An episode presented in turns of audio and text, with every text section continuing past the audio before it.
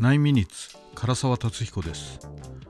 このプログラムは何の権威でもなく特に知名度も高くない私唐沢達彦が気になる話題について9分間で語るという内容でお送りします。えー、以前にですねこの9ミニッツで現代アートについて語るというのをやってみたんですが、まあ、の最後の方でね、えー、物からことへみたいな言い方を、まあ、して終わったわけですけどね。あのまあ要するにそれまでのアート、まあ、僕がメインで体験してきたようなアートっていうのは、まあ、主に19世紀20世紀初頭ぐらいまでのものが多かったのでまあ、やっぱり絵画であるとか彫刻であるとかあのいわゆる作品としてあのものがねある状態。それを鑑賞するみたいなことが多かった。多かったっていうかまあ圧倒的にそれは多かったしあのまあ現代でも圧倒的にそれが多いかもしれないんですけどね。まあその80年代に日本であの新しいアートが紹介されるまあかなり本格的に紹介されるようになってえー、そのパフォーマンスと呼ばれるパフォーミングアートとかね、え、インスタレーションみたいな、まあ、今までのやり方とはちょっと違う、ま、根本的に何か違うやり方っていうのがあとまあでも1920年代あたりダダイズムが出てダダイズムが出てきたあたりに端を走ってるかなみたいなことを言ったんですが、えー、そうですね、物からことへっていう言い方が、まあ妥当なのかどうかは分かんないんですけどね、まあ、そのマルセル・デュシャンが、そのもうすでに出来上がった自分が作ったものではないものを美術館に持ち込んで作品と称して展示した、まあ、称して展示したっていうとかなりちょっと失礼な言い方になりますけどね、まあ、その辺からちょっとこうコンセプチュアルなアートっていうのがだいぶ出てきたんではないかと、まあ、個人的には思うんですね。で、今年ですね、あのソフィー・カルっていう、えっ、ー、と、この人フランス人だったかな？の、あの、現代アートのね、作家のあの本を読んだんですね。で、ソフィー・カルっていうのはちょっと変わってて、あの尾行するプロジェクトをまあ何ですか一つの表現としてって言っていいのかな、えー、行ったりしてまあそれをこう、まあ、ちょっと尾行して、えー、写真を撮ったりあのメモを取ったりするというのがあって、まあ、その中でもあのベネチアベネチアプロジェクトっていうまあ、これはそもそもあのソフィー・カルはあの街で見かけた気になる人っていうか全然知らない人をねあのしばらくの間で尾行してみるみたいなことをまあその表現としてやってるっていう、まあ、一つそういう作品群があるんですが、えー、まあある時その尾行してた人とたまたまですね、えー、その後になんかパーティーかなんかでまあ、紹介されて知り合いになったっていうことがあってで、まあ、その人がそのベネチア旅行を予定してたっていうことで、まあ、それを尾行してやろうと、まあ、もちろん本人には言わないわけですけど、えー、ベネチアまでを追っていってですねでそれを尾行するっていうプロジェクトを開始するんですねでそれに関する、まあ、記録というのを本にしてあって、まあ、写真も載っていたり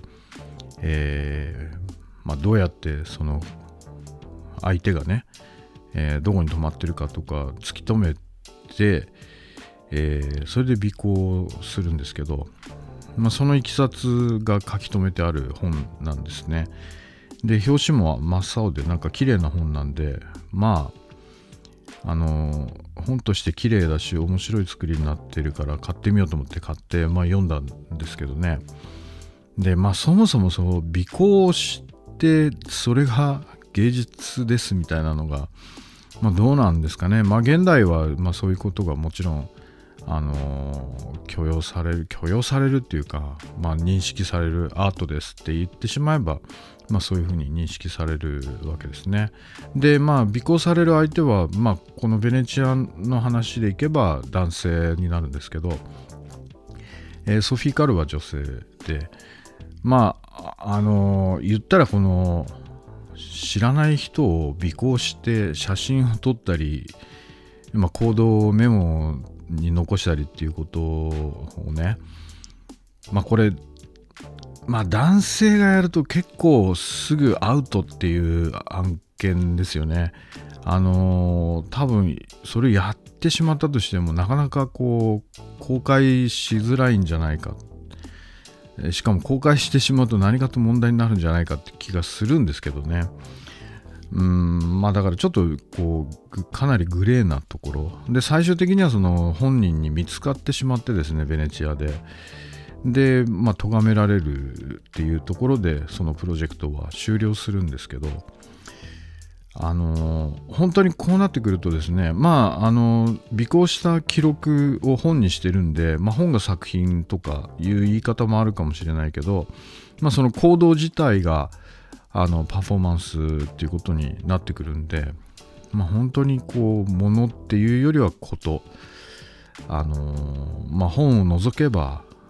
あの手に取れるようなものにはなってない。まあ写真とかはありますけどね。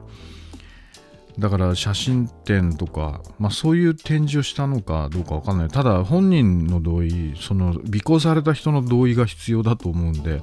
まあ、実際これが発表に至ったのかどうか僕もちょっとそこまで調べてないんですけどねまあ本になってるぐらいだから、まあ、許されたのかもしれないですけどねまあいろんなことを考える人がいるという意味では、まあ、ちょっと面白いプロジェクトではありますね。えー、ちなみにソフィー・カルはですね、あのー、やっぱりパフォーマーのローリー・アンダーソンとも親交があって、まあ、ローリー・アンダーソンの映画の発表かなんかの時に、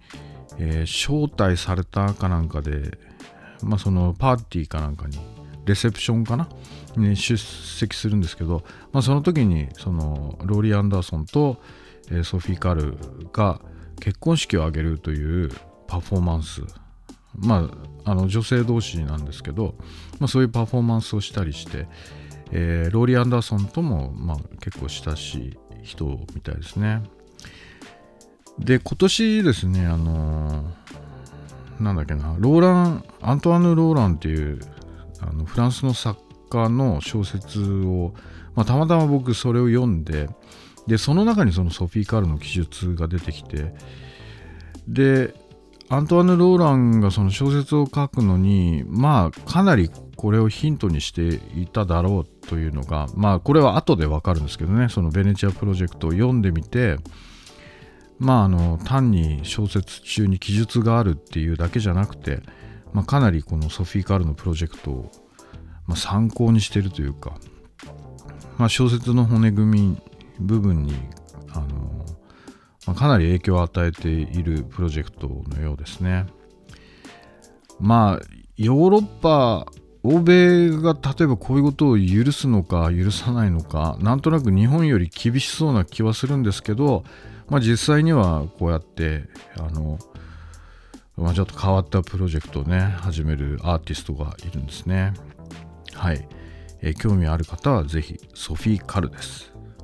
それでは皆さんまた来週。かどうかはわからないでおなじみ唐沢達彦でした。